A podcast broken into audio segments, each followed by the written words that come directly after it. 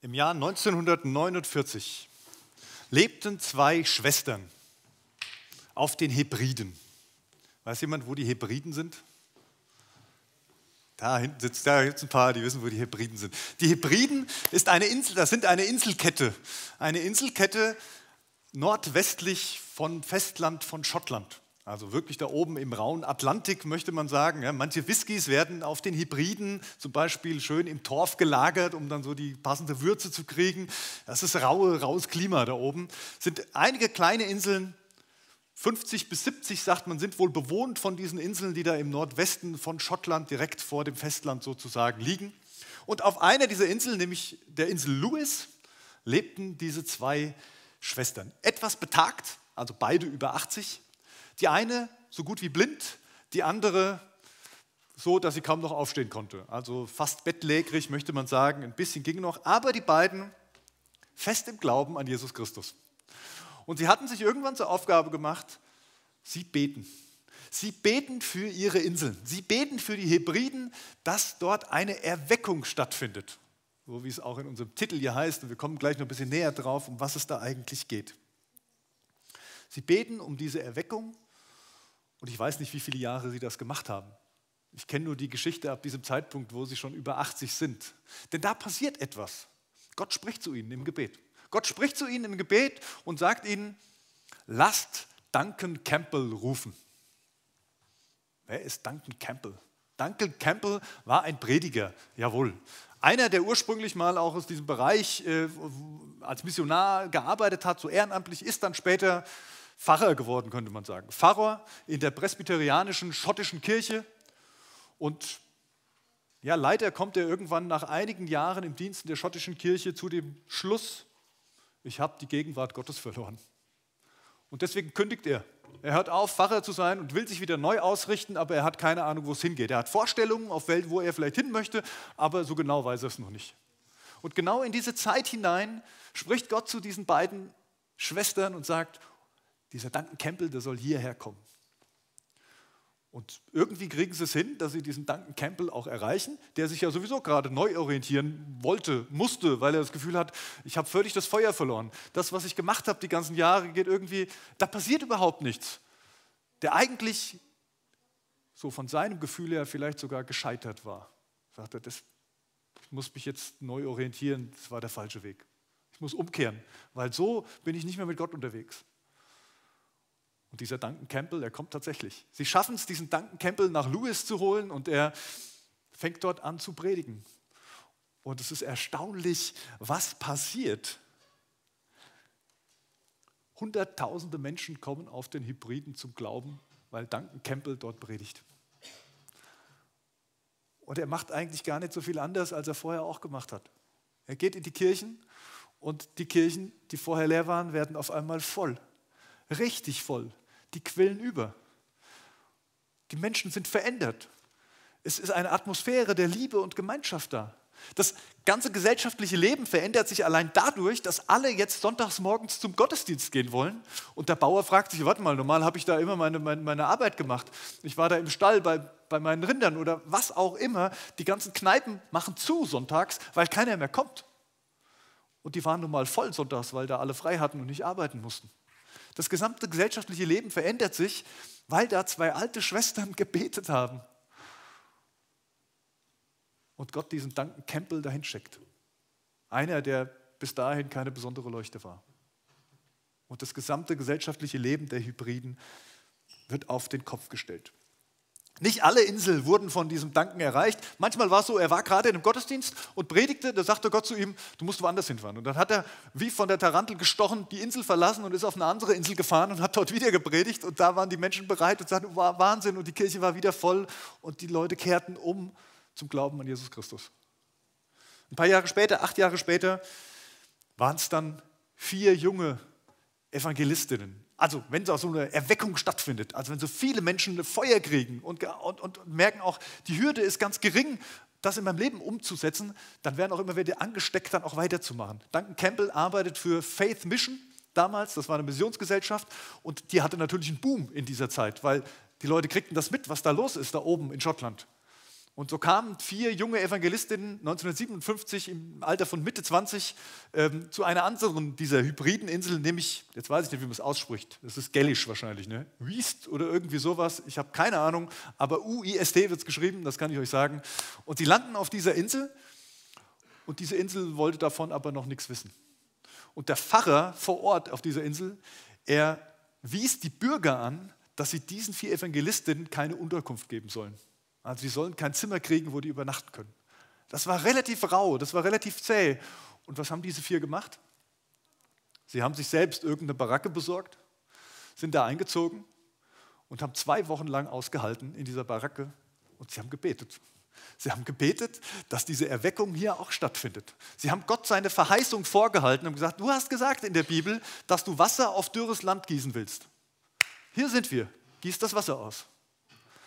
Und nach diesen zwei Wochen sind sie rausgegangen und eine hat gepredigt, 60 Minuten. Ja, da würdet ihr euch alle beschweren, wenn ich 60 Minuten predigen würde und würdet weglaufen wahrscheinlich. Sie hat 60 Minuten gepredigt und es wurden immer mehr Leute. Und die Menschen kamen und sie hörten Gottes Wort und eine fing an, dann laut auszurufen, dass sie ihr Leben um, umkehren will, dass sie mit Gott unterwegs sein will.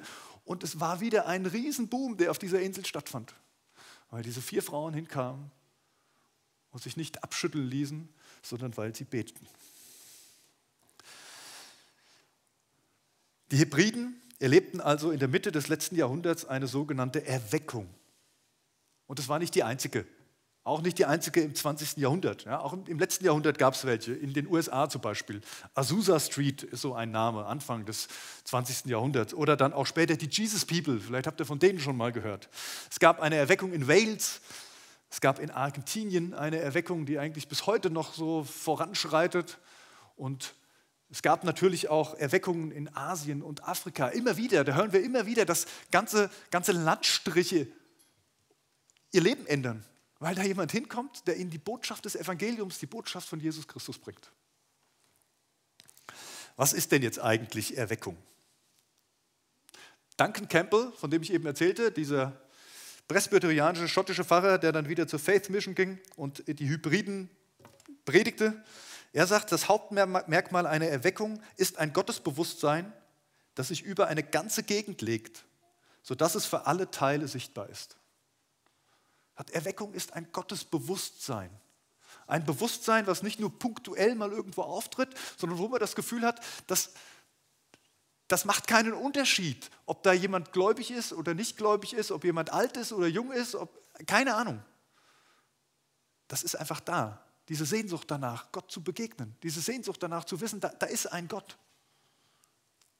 Und es gibt eigentlich bei allen Erweckungen, auch nicht nur im 20. Jahrhundert, auch vorher schon, gibt es gewisse Merkmale, die, die überall ähnlich sind, die gefühlt immer wiederkehren, die zu all diesen Phänomenen dazugehören. Ich gebe euch mal ein paar Beispiele. Zum Beispiel erstens, Menschen haben eine Sehnsucht nach Gott. Überall, wo das passiert ist, dass es sich ausbreitete, da waren Menschen da, die eine Sehnsucht nach Gott hatten. Also es war nicht so, dass da ist ein Evangelist oder ein Prediger oder irgendeiner losgezogen und hat gesagt, so jetzt, jetzt predige ich mal und dann gucken wir mal, was passiert, sondern es war eigentlich immer andersrum. Die Menschen, die da waren, die sind losgezogen, um jemanden zu finden, der ihnen das Evangelium erklärt, um jemanden zu finden, der ihnen die Botschaft von Jesus Christus weitergibt, damit sie verstehen, was dahinter steht. Zweites Merkmal, Menschen werden tief in ihrem Herzen angesprochen und verändert. Also das war nicht so, ich weiß nicht, wie es dir geht, wenn du manchmal so einen Gottesdienst hörst oder dir einen anschaust. Vielleicht denkst du manchmal, oh ja, das ist ja richtig, stimmt, das sollte ich auch tun. Das wäre auch gut für mich aber das dann ins alltägliche Leben umzusetzen und zu sagen, ja, ich nehme diesen Vorsatz mal, ja, das braucht gar nicht christlich sein, das fängt ja beim neuen Jahr schon an, ne? bei den ganzen Vorsätzen, die man sich nimmt und die man umsetzen will und dann merkt man spätestens nach einer Woche, das ins Leben reinzukriegen, ist so beschwerlich, weil man hat ja seinen Rhythmus, man hat ja seine Gewohnheiten und die zu verändern kostet unheimlich viel Kraft. Bei Erweckungen ist das nicht so. Bei Erweckungen funktioniert das irgendwie einfach. Da sind diese Hürden nicht da. Da, da, ist so viel Feuer in einem drin, dass es gar nicht anders geht, als dass es raus muss. Das ist so tief verändert im, im, im Innerlichen, dass man gar nicht anders kann, als es anders zu machen, als verändert zu leben. Und wie gesagt, dabei ist es nicht entscheidend, wie alt man ist. Es betrifft nicht nur junge Leute, die irgendwie fit sind oder nur ältere, die jetzt schon ganz viel Weisheit haben. Nein, das zieht sich durch alle, alle Gesellschaftsteile hindurch. Und der drittes Merkmal, die Veränderung dringt eben auch in alle Bereiche der Gesellschaft vor. Diese Veränderung bleibt nicht bei einem persönlich, sondern sie zieht Kreise. Sie beeinflusst das Leben. Sie beeinflusst die Menschen, mit denen wir in Kontakt stehen. Sie beeinflusst die Arbeit, die wir machen. Sie beeinflusst unser Tun, unser Denken und damit auch unsere Gesellschaft und die Kultur, in der wir unterwegs sind. Es gibt kleine Erweckungen, manchmal nur bei einem ganz persönlich. Und das hat dann so einen Umkreis in dem Umfeld, in dem man steht. Es gibt große Erweckungen, den haben wir auch gehört, wo ganze Landstriche verändert werden aufgrund der Botschaft von Jesus Christus. Und es gibt dann noch größere Erweckungen, die nennt man dann Reformation. Ja, auch das war hier so. Die Reformation vor 500, jetzt muss ich rechnen, 504 Jahren fing an, als Luther 1517 die Thesen an diese Kirche nagelte. Und wir wissen heute alle, es waren viel mehr als nur ein paar Thesen, was da dahinter stand, damit sich diese Veränderung in ganz Europa dadurch zeigen konnte, dadurch ausprägen konnte. Und doch war es ähnlich. Letzte Woche haben wir Reformationstag gefeiert. Ne? Wer von euch hat Reformationstag gefeiert und nicht Halloween? Nein, alles gut. Braucht euch nicht melden. Ich war mit meinen Kindern auch zu Halloween unterwegs. Es hat unheimlich viel Spaß gemacht, mal zu klingeln und irgendwie verkleidet zu sein. Aber ich muss gestehen, ich bevorzuge auch den Reformationstag. Bei Luther war das auch so. Luther hat diese Sehnsucht gespürt. Es gab eine Sehnsucht und die war nicht nur bei Martin Luther, sondern die war bei vielen da, zu wissen, was ist mit diesem Gott, weil sie vielleicht auch Kirche ganz anders erlebten als das, was sie meinten, wie, wie Gott sein müsste. Und überall in ganz Europa haben Menschen sich aufgemacht nach neuem Gedankengut und gefragt, ist das, was, was, ist, ist das wirklich Gott oder gibt es da noch viel mehr? Da war eine Sehnsucht da bei den Menschen und die wurden verändert. Luther hatte dieses Erlebnis, dieses diese Gotteserfahrung, wird dann erzählt mit diesem, mit diesem Unwetter, wo er unterwegs war. Ob das alles genauso war, weiß ich nicht. Aber er hatte dieses Erlebnis, wo er tief in sich verändert wurde. Dass er später zu einem Spruch kommt wie, ich stehe hier, ich kann nicht anders. Ob er den wirklich so gesagt hat, weiß ich nicht. Aber ich bin davon überzeugt, er, er hat ihn genau so gemeint. Ich kann das nicht einfach machen. Das ist nicht nur irgendeine, irgendeine, irgendeine Idee, irgendein Lifestyle, den ich hier gerade äh, äh fabriziere, sondern das ist tief in meinem Herzen verändert und ich kann da nicht wieder zurück. Und dann schlägt er eben auch die Thesen an die Tür und, und er geht seine Schritte.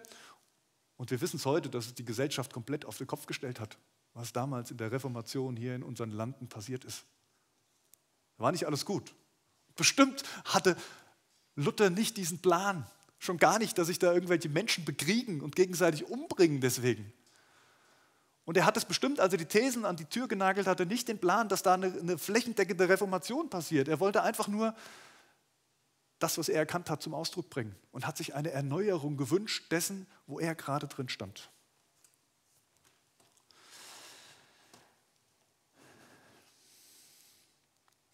Ein Merkmal möchte ich euch noch nennen, das eigentlich auch überall dabei ist bei Erweckung. Es fängt bei den Christen an. Es fängt immer bei denen an, die eigentlich schon Gott kennen. Und das war bei allen so. Das war bei diesen zwei alten Schwestern so, auf den Hebriden. Das war auch bei Martin Luther so. Es fängt bei denen an, die wirklich nach Gott fragen. Erweckung, das Wort kommt von Aufwachen. Ja, den Wecker kennen wir alle, da steckt es auch drin. Der klingelt morgens und der weckt uns, damit wir aufwachen, um loszugehen. Und so geht es um ein, ein geistliches Aufwachen. Es geht darum zu erkennen, eine Erkenntnis zu haben, die uns zeigt, Mensch, wir sind träge geworden. Wir sind irgendwie satt geworden. Ich lebe so diesen christlichen Konsum. Ja, vielleicht kennst du das auch.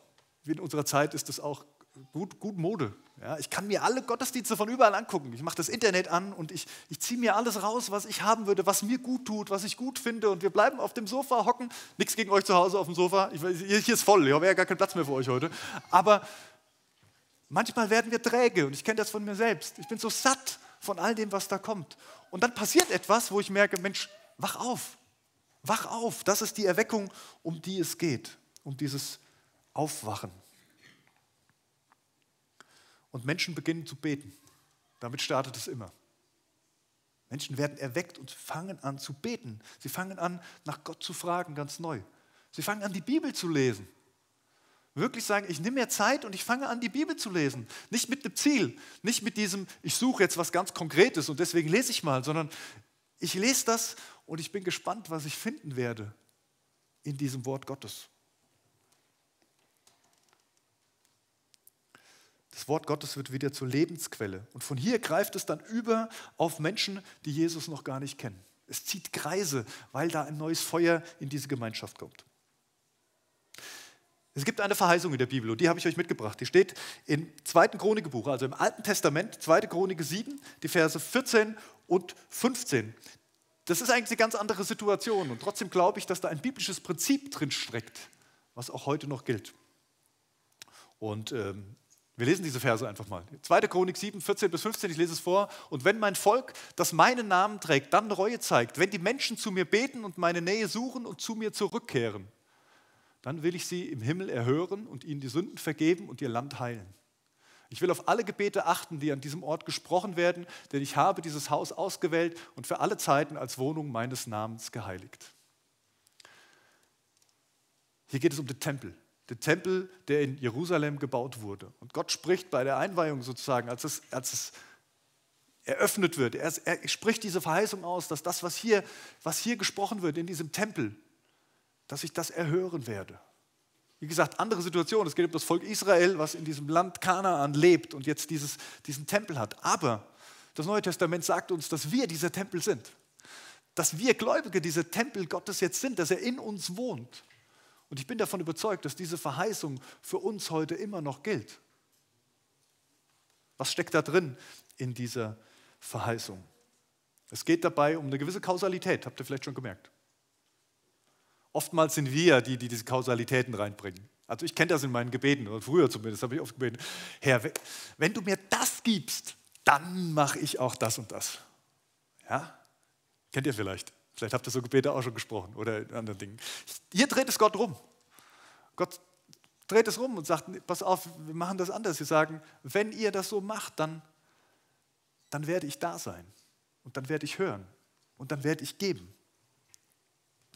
Und dabei geht es hier nicht um irgendwas tun. Es geht nicht um darum, Werke zu leisten, um, um damit Gott irgendwie zu besänftigen oder dass er dann sagt, na gut, dann schüttel ich mal was aus dem Ärmel. Nein, es geht um eine Haltungsfrage.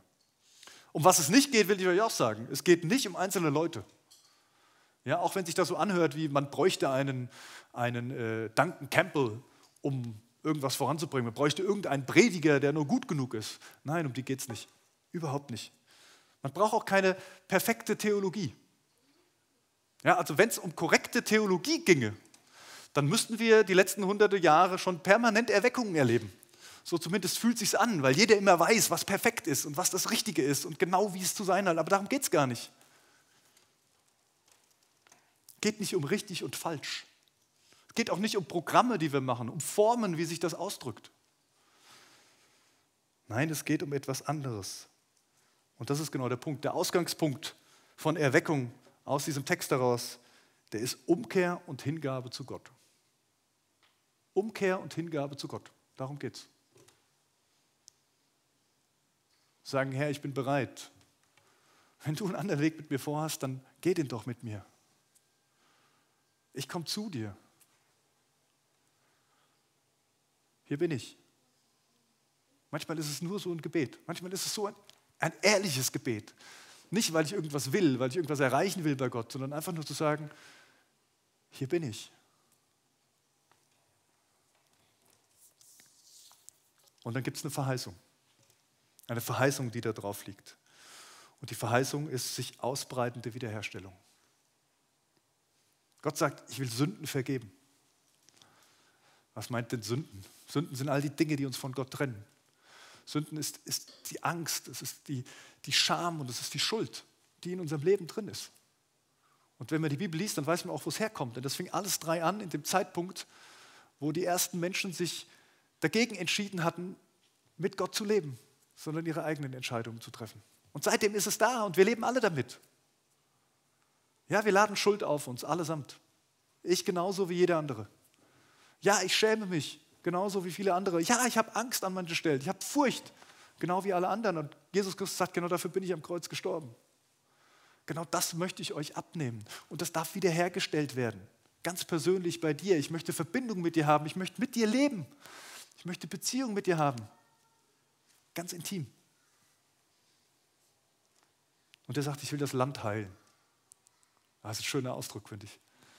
Ich will das Land heilen. Und da entdecken wir schon was, um was es Gott auch geht. Es geht nämlich nicht nur darum, dass es mir gut geht. Es geht nicht nur darum, dass ich das alles habe, was ich will, sondern es geht darum, dass Gott alle sieht. So sehr hat Gott die Welt geliebt, dass er seinen Sohn gab.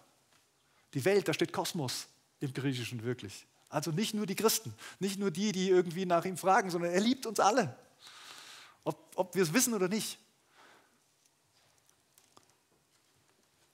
Ich will das Land heilen, wiederherstellen. Was ist Heilung? Und alles ist gut, so wie wir es uns vorstellen. Nein, das ist nicht Heilung. Manchmal sieht das so aus, manchmal entdeckt man auch das, aber Heilung ist das ganz tief drin, was verändert wird, was dann sich ausbreitet, was von innen heraus wächst, weil Gott einen Frieden in dein Herz hineinlegt und der, der, der breitet sich aus in dein Denken, in dein Fühlen, in dein Handeln und der wird dein, dein Umfeld verändern und dann wird auch was heil werden um dich herum. Ich werde eure Gebete hören. Da wird es eine Kommunikation geben zwischen mir und Gott, ganz persönlich, ein Gespräch. So vielleicht wie, wie bei diesen beiden Schwestern damals, die dann wirklich von Gott hörten. Holt diesen Duncan Campbell hierher. Es entsteht eine Dynamik der Multiplikation. Als Jesus in den Himmel gefahren ist, hat er etwas zu seinen Jüngern gesagt. Er hat zu ihnen gesagt, ihr werdet die Kraft des Heiligen Geistes empfangen. Die wird auf euch kommen und dann werdet ihr mich bezeugen. Hier, wo ihr seid, in Jerusalem damals, ihr werdet in Judäa sein, ihr werdet in Galiläa sein, ihr werdet in Samarien sein und ihr werdet bis ans Ende der Welt meine Zeugen sein. Zwölf junge Männer. Die meisten sind nicht bis ans Ende der Welt gekommen, aber die Botschaft schon. Sie breitet sich aus, weil es Kreise zieht, weil da etwas angesteckt wird, so wie diese schönen Lampions. Und es wird sichtbar werden und es wird sich ausbreiten. Ich freue mich darauf. Nächste Woche wird Ralf Thomas Klein diese Dynamik der Ausbreitung noch mal ein bisschen beschreiben anhand von einem anderen geschichtlichen Beispiel. Also da seid ihr herzlich eingeladen, wieder dabei zu sein. Das wird bestimmt sehr spannend.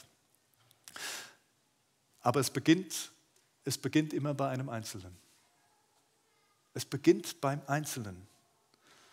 Was Gott einmal getan hat, das kann er wieder tun. Davon bin ich überzeugt. Das sagt Gott auch. Was Gott einmal getan hat, kann er wieder tun. Erweckung bei dir, in deinem Umfeld, in Butzbach, Erweckung in Hessen, Deutschland, Europa, so wie bei der Reformation. Kannst du dir das vorstellen? Kannst du dir das vorstellen, dass Gott das noch einmal tun möchte hier in unserer Mitte?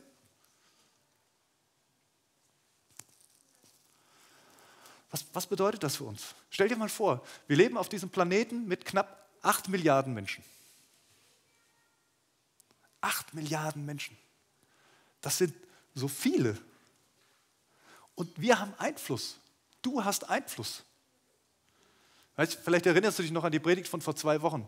Da habe ich auf dem Flipchart zwei Kreise gemalt. Und das eine war der Kreis, dein Einflussbereich, und das andere war der Kreis mit deinem Herzensbereich. Also da, wo du merkst, da schlägt mein Herz höher, wenn ich an diese Menschen, an diese Volksgruppe oder was auch immer denke.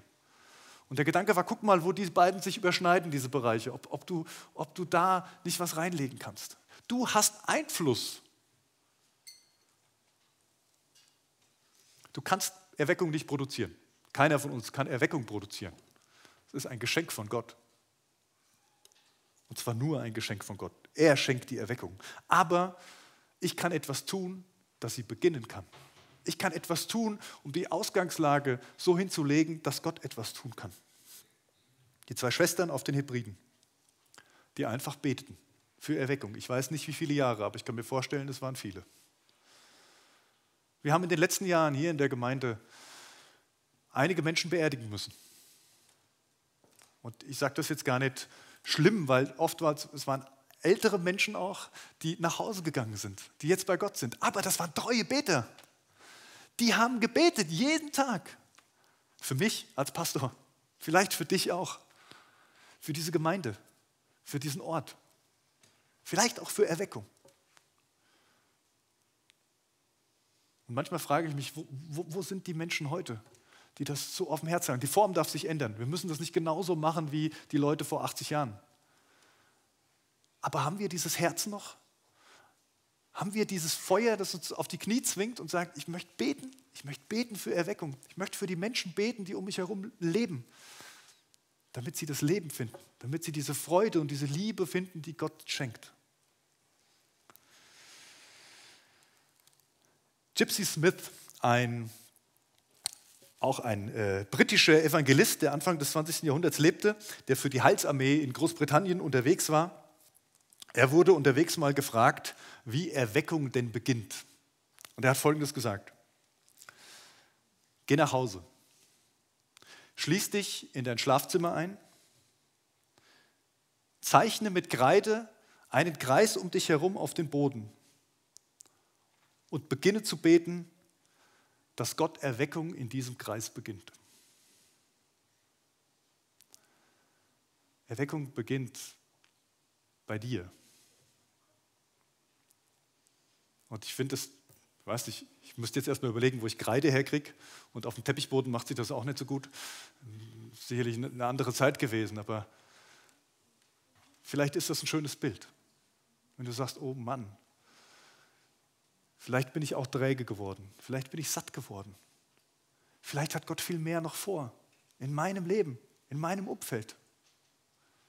Vielleicht beginnst du damit, dass du dich zu Hause hinsetzt Vielleicht malst du diesen Kreidekreis auch einfach nur in Gedanken um dich herum. Aber fang an dafür zu beten, dass Gott bei dir Erweckung anfängt. Und dann staune darüber, wie es Kreise zieht. Ich möchte zum Abschluss etwas mit euch teilen, was so bedingt dazugehört, aber ich finde, es passt trotzdem rein. Ich habe vor zwei Wochen davon erzählt, dass wir überlegen, wie wir in diesem Jahr als Gemeinde Weihnachten gestalten können. Und ich habe einige von euch gefragt, habt ihr Ideen, könnt ihr, habt ihr Kapazitäten, könnt ihr dabei sein? Und es kamen ein paar Rückmeldungen, vielen Dank für euch, die ihr eure Bereitschaft erklärt habt, äh, ganz tatkräftig mitzuhelfen.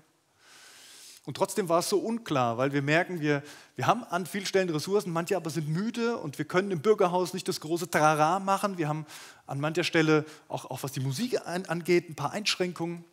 Und äh, ich habe mich dann mit mit, mit, mit Doro, die auch im Gottesdienstbereich äh, mitarbeitet. Wir standen zusammen hier unten, wir haben uns hier unten getroffen zufällig und wir haben über, über Weihnachten gesprochen. Und wir haben gefragt, was, wie, wie könnte es denn aussehen? Was könnten wir machen? Was wäre möglich? Und ähm, ja, wir haben ein paar Ideen gehabt, merken, oh, es muss irgendwie, die Gottesdienste müssen ein bisschen einfacher sein vielleicht, die müssen ein bisschen kleiner sein, müssen sehr persönlich, bewegend sein. Das war auch alles gut. Und trotzdem ah, war es ein bisschen frustig, weil wir dachten, oh, da fehlt auch was. Und dann bin ich nach dem Gespräch rein in mein Büro und es hat keine zehn Minuten gedauert, da klingelte das Telefon. Ich habe unterwegs, glaube ich, echt noch gebetet, habe gesagt, hey, das kann doch nicht sein. Ich hab, wir haben so das Anliegen für die Stadt, wir heißen Stadtmission. Jetzt, jetzt wollen wir Weihnachten gerne was machen für die Menschen hier. Schenk doch das, was wir brauchen. Und ich gehe ins Büro und mein Telefon klingelt. Und ich heb den Hörer ab und dann war jemand dran, der für eine christliche Künstleragentur arbeitet sozusagen oder auch Künstler begleitet. Und äh, er sagt am anderen Ende, hier, äh, Conny, ihr habt doch so einen schönen Raum, wir waren da schon mal bei euch. Ich bin vor Weihnachten mit Kirk Smith wieder unterwegs. Wir hatten vor ein paar Jahren ein Konzert mit ihm hier. Vielleicht kennt ihr ihn, der war auch schon im Fernsehen unterwegs. Professioneller Sänger, Gospel, Soul-Sachen und ähm, auch Pastor in Berlin. Und es war ein tolles Konzert, was wir mit ihm hatten. Und er sagte, hier, hättet ihr Interesse, so ein Konzert wieder zu machen? Und dann haben wir gesprochen und festgestellt, naja, hier, wir kriegen hier 100 Leute rein. Bei der Gage, die der Kirk kriegt, das macht keinen Sinn. Das, das, reicht nicht. Da können wir nicht genug Karten verkaufen. Irgendwie schwierig. Und dann im Gespräch sagte er irgendwann, ja, ja es ging um den 21. oder 22.12. Da dachte ich, ach, das ist ja direkt vor Weihnachten. Interessant. Ich sagte, warte mal. Wir sind ja am Überlegen, dass wir mit unseren Heiligabend-Gottesdiensten am 24. wieder ins Butzbacher Bürgerhaus gehen. Wenn wir das eventuell schon eher haben könnten, dann hätten wir ja einen Raum für mehr Leute, wo wir auch so ein Konzert machen könnten. Und dann habe ich sacken lassen und später gemerkt, ach eigentlich, kommerzielles Konzert ist ja auch nicht das, was wir wollen. Und dann kam dieser Impuls, wo ich dachte, ja, aber vielleicht wollen wir ja gar nicht, dass die Butzbacher alle Karten kaufen. Vielleicht wollen wir es ihnen ja schenken. Vielleicht wollen wir sie zu Weihnachten ja einfach einladen. Vielleicht gerade die, die die letzten anderthalb Jahre schwere Jahre hatten. Kennt ihr vielleicht auch jemanden, den das betrifft? Ich habe dann so spontan an die Leute gedacht, die als Pflegekräfte im Pflegeheim arbeiten oder sowas. Ich dachte, wäre doch cool, wenn wir denen zu Weihnachten so ein Konzert schenken könnten. Und ich habe es mal sacken lassen und ich habe mit ihm wieder telefoniert. Ich habe unsere Leute hier gefragt, was sie davon halten. Und ja, es kostet uns was, das irgendwie hinzubiegen, aber es wäre möglich. Und jetzt, jetzt sind wir kurz vor der Entscheidung zu sagen, jawohl, wir, wir wollen das machen. Wir wollen ein Konzert machen, ein Weihnachtskonzert, was richtig gute Qualität hat für die Menschen in Butzbach. Nicht, weil ich glaube, dass damit Erweckung beginnt, aber weil es eine Frage der Haltung ist. Und ich erzähle es euch deshalb, weil du kannst Teil davon sein.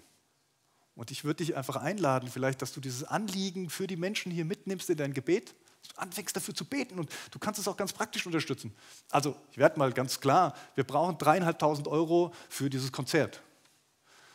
Und ich habe mir vorgenommen, ich habe genug Geld auf dem Konto, also im Notfall kriege ich es alleine hin, aber ich habe mir vorgenommen, dieses Konzert zu sponsern. Von uns als Gemeinde für die Menschen in Butzbach. Und dann rumzufragen und zu sagen, hier, wir haben ein Kontingent von Karten. Dürfen natürlich auch welche von uns dabei sein, aber wir haben ein gewisses Kontingent von Karten, wo wir sagen, die wollen wir gezielt verschenken an Menschen, denen wir jetzt ein Geschenk machen wollen. Und ich lade euch ein, daran teilzuhaben. Wenn ihr das wollt, lasst es mich einfach wissen oder, oder überweist was mit dem Vermerk äh, Weihnachtsgottes, Weihnachtskonzert oder irgendwas. Ich wollte an dieser Stelle, weil ich letztes Mal darüber gesprochen habe, euch gerne noch mitgeben, dass ihr wisst, worüber wir nachdenken, dass ihr wisst, was uns bewegt und dass ihr die Möglichkeit habt, Teil davon zu werden. Und jetzt bete ich noch. Seid schon da. Schön. Jesus, ich danke dir von Herzen, dass du Erweckung beginnst. Ich danke dir, dass du in diese Welt hineingekommen bist, um das Verlorene zu suchen und zu retten und aufzuwecken. Und ich danke dir, dass ich davon leben darf. Ich danke dir, dass du dieses Feuer angezündet hast unter uns und es auch immer wieder tust. Ja, und es geht da nicht darum, dass wir irgendwas erreichen, sondern es geht um diesen Frieden, der bei dir ist. Es geht um diese, diese Annahme, diese bedingungslose Annahme in Liebe, diese Gnade, diese Erlösung. Ja, ich bitte dich, dass du anfängst, uns zu erwecken.